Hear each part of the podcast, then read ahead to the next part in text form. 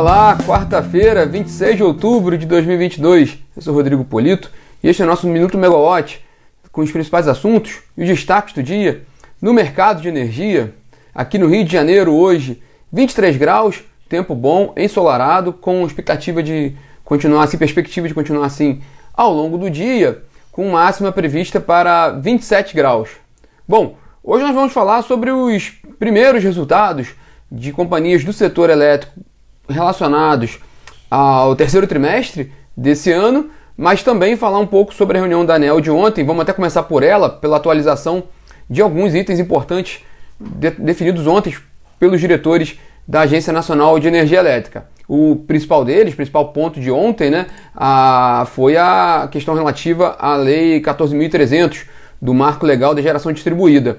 A ANEL ela aprovou ontem a abertura da consulta pública para discutir aspectos econômicos da lei. A lei foi sancionada no início desse ano e tem um, um bocado de coisa ali para ser regulamentada.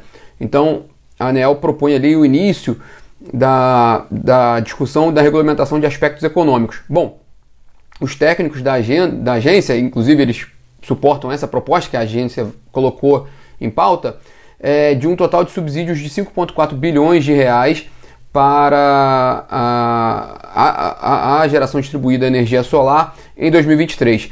Desse total, 4 bilhões de reais são relativos aos sistemas já existentes do, do, de geração distribuída e que são suportados, né?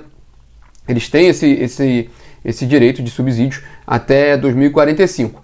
Já os novos sistemas, as novas instalações de geração distribuída de energia solar que forem, que forem colocadas a partir de janeiro do ano que vem, essas vão ter aquele período de transição, né? que, que, que o benefício ele vai sendo reduzido gradativamente. Para esse tipo, para esse caso de, dessas instalações, o subsídio total é de 1,4 bilhão de reais e esse vai ser, vai ser pago apenas pelos consumidores cativos, ou seja, aqueles das distribuidoras.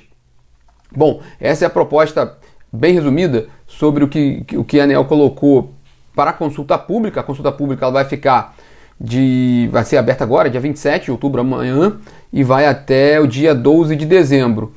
E, e a matéria completa, a gente tem o um detalhe todo sobre essa proposta na plataforma megawatt.energy e também no aplicativo.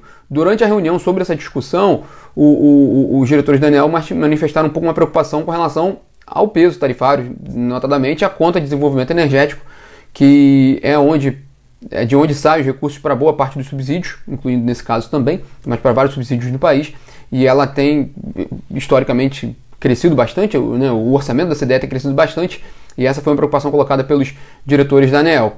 E a ANEL também determinou ontem que a Light faça o pagamento em dobro da devolução da quantia cobrada maior de 26 mil unidades consumidoras no Rio de Janeiro.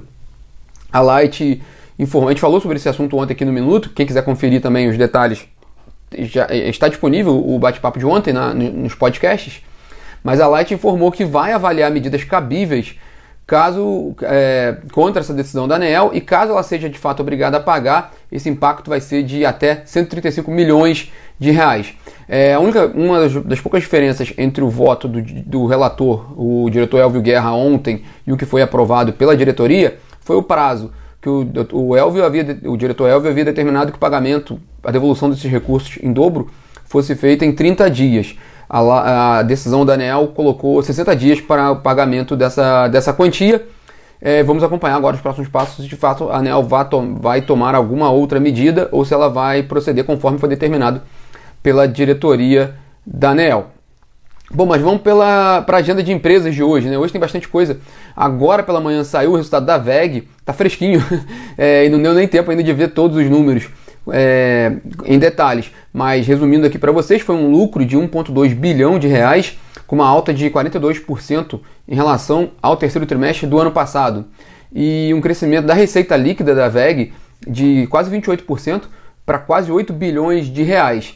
Bom, como eu falei, esses dados acabaram de sair, a gente ainda vai dar uma olhada com mais calma para ver as explicações desses números pela companhia. De qualquer forma, a VEG faz teleconferência sobre os resultados do, do terceiro trimestre amanhã, às 11 horas da manhã, e amanhã também te lembra vocês sobre, sobre esse evento no minuto de amanhã. É, quem faz teleconferência hoje é a Neo Energia, agora às 10 horas da manhã, sobre o resultado do terceiro trimestre.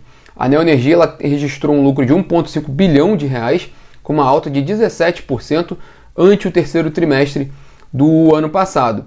Esse resultado ele foi influenciado, entre outros motivos, por um ganho tributário obtido pela reestruturação societária de uma das controladas da Neoenergia. Um, um, fato interessante no caso da Neoenergia é em relação aos investimentos. Né? É, a empresa destacou que de janeiro a setembro os investimentos totais do grupo no Brasil somaram 7,1 bilhões de reais, com uma alta de 12% em relação ao a igual período de 2021. A Neoenergia ela tem crescido num. Bom, ela tem um investimento robusto em distribuição, ela adquiriu a SEB Distribuição, né, a distribuidora do Distrito Federal, mas ela tem feito um investimento. Bom, feito um investimento grande em transmissão, né, ela, ela tem participado dos leilões de transmissão, mas também em geração renovável. Né, é, é, ela, tá, ela está crescendo nesse, nessa via de investimentos, principalmente eólicos também. Mas, enfim, o fato é que esse investimento da energia cresceu nesse acumulado desse ano até setembro. É, e hoje à noite ainda saem dois resultados importantes: o da Aurea Energia, que é a antiga CESP, e sai também o resultado da EDP Brasil. Lembrando que no caso da EDP Brasil, ela já divulgou previamente, como ela costuma fazer, os seus dados operacionais. Então, no caso, por exemplo, da, da, da, da distribuição, o, houve um crescimento de 1% do consumo de energia da, das distribuidoras da EDP Brasil no terceiro trimestre, considerando mercado cativo e fio. No caso apenas do mercado cativo, ainda assim teve um aumento que foi de 0,7%. Então, resultado interessante da EDP, no caso na parte operacional. Vamos ver hoje o resultado financeiro a ser divulgado depois do fechamento das bolsas. Quem divulgou dados operacionais ontem foi a Equatorial Energia, também com uma alta de 2,4% da energia injetada pelas distribuidoras do grupo. No caso da Equatorial, a Equatorial ela divulga seu resultado na semana, sei se é semana que vem, a outra semana, no dia 9 de novembro. É, e a Energisa também divulgou ontem seus dados operacionais, com um crescimento de 1,6% no mercado total e apenas cativo foi um crescimento de 0,2% em relação ao terceiro trimestre do ano passado. E no caso da Energisa, ela divulga seu resultado no dia 10 de novembro. Mas não se preocupe que a gente vai atualizar sempre vocês até lá. A gente vai sempre avisando quando as companhias vão divulgar seus, seus resultados, né? E na agenda do ministro de Minas e Energia, Adolfo Saxida, ele tem uma reunião virtual hoje com representantes do Banco Mitsubishi, que é o quinto maior grupo financeiro do mundo, e depois ele tem um encontro com o governador reeleito de Goiás, Ronaldo Caiado, lá em Brasília.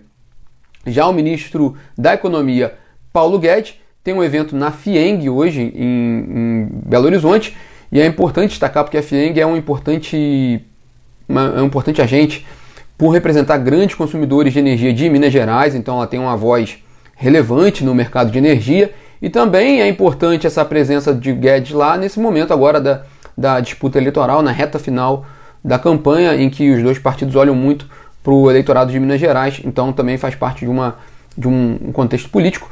Mas o Guedes também, o ministro Paulo Guedes também faz uma palestra hoje sobre expectativas para a economia mundial e oportunidades para o Brasil e o Espírito Santo, lá em Vitória, na capital capixaba. E jogo rápido para fechar nosso bate-papo, duas informações. Uma, que a fonte solar ultrapassou a marca de 21 gigawatts de capacidade instalada. A gente acabou de falar da GD, né? Então esse, esse número inclui GD e geração centralizada. Na verdade, são 21,1 gigawatts de capacidade instalada de acordo com o levantamento feito pela Associação Brasileira de Energia Solar Fotovoltaica. É, esse montante ele equivale a pouco mais de 10% da, do parque gerador brasileiro e totaliza investimentos acumulados de quase 110 bilhões de reais nos últimos 10 anos. Energia solar, de fato, com essa tendência de crescimento não só no Brasil quanto no mundo. E também a última informação, é, enfim, saiu a confirmação pela, pelo grupo francês Total, Total Energies, de parceria com a Casa dos Ventos. Na verdade, é uma joint venture que a Total Energy anunciou. Esse caso ele já vinha sendo falado há algum tempo. É, esquentou muito agora no início da semana com a notícia da, do TC Mover, do Trades Club, sobre essa operação que estava para ser concluída. Ontem o Jornal Estado de São Paulo trouxe essa informação também, já trazendo alguns valores, e de fato a, a, a operação que foi anunciada, antecipada pela imprensa, está muito em linha com o que foi é, confirmado hoje. De fato, a Total Energy vai ter 34% da participação nessa joint venture da casa com a, com a Casa dos Ventos e com um portfólio de 700 megawatts de capacidade instalada de eólica onshore, com 1, giga de eólica onshore em construção e 2.8 giga de ah tá, é, 2 pontos, perdão, é, e, e um portfólio ainda para ser desenvolvido de 2.8 GB de eólicas e 1.6 GB de solar. Né? E a operação como um todo foi isso mesmo, adianta, como foi antecipado pela imprensa, um, um valor a ser pago pela Total Energy de quase 3 bilhões de reais ali para ter praticamente um terço da Casa dos Ventos com esse portfólio interessante. Casa dos Ventos, uma grande desenvolvedora e geradora de energia eólica do país. Bom, pessoal, esses são os destaques dessa quarta-feira. A gente vai acompanhar muito o desempenho das empresas, porque a gente está bem agora ali né, no, no, na temporada de balanços das companhias, principalmente no setor elétrico, tem muita empresa que divulga seus números, depois vão, vai, vai chegar aquela agenda dos balanços das petroleiras e também atualizações com relação a essa questão da, da geração distribuída, essa proposta da ANEL, a repercussão que o mercado vai dar aos investidores com relação, a, aos empreendedores com relação à, à proposta colocada na mesa pela ANEL. E a gente está de volta aqui amanhã. Tchau, tchau, pessoal.